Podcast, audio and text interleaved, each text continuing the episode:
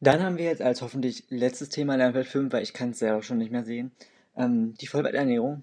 Und zwar bei der Vollwerternährung ist der Grundsatz, dass der Anteil an erhitzten und nicht erhitzten Lebensmitteln 50 äh, Prozent betragen soll. Also die Lebensmittel sollen so wenig wie möglich verarbeitet werden. Und ähm, ihr habt das bestimmt schon mal gehört, dass beim Kochen Nährstoffe und Vitamine verloren gehen.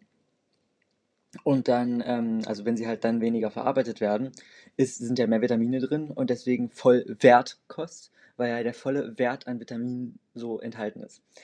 Ja, dann die Empfehlung der Aufteilung. 50% sollte nicht erhitzt werden, das heißt ein Drittel nicht erhitztes Obst, ein Drittel nicht erhitztes Gemüse und ein Drittel Nüsse und Kräuter. Und dann sind es noch 50% äh, Lebensmittel, die erhitzt sein sollten. Und das wären Kartoffeln, Hülsenfrüchte, Gemüse, Milchprodukte und ähm, Fleisch, Fisch und Eier, aber das sollte nur im geringen Maße verzehrt werden. Dann äh, gibt es bei der Vollwerternährung verschiedene Aspekte. Und zwar geht es äh, im gesundheitlichen Aspekt um das Individuum an sich. In dem sozialen Aspekt es, äh, geht es um die Gesellschaft. Im ökologischen Aspekt geht es um die Umwelt und im ökonomischen Aspekt geht es um die Wirtschaft. Also ich fange mal an mit dem gesundheitlichen Aspekt. Da geht es halt um den Menschen an sich und da soll halt Hunger und Überernährung verhindert werden.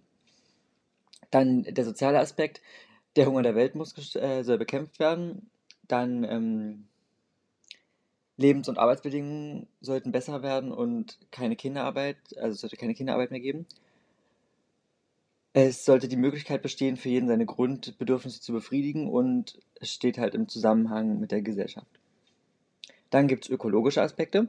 Da geht es halt um ähm, faire Welt- und, Welt und Handelsbedingungen.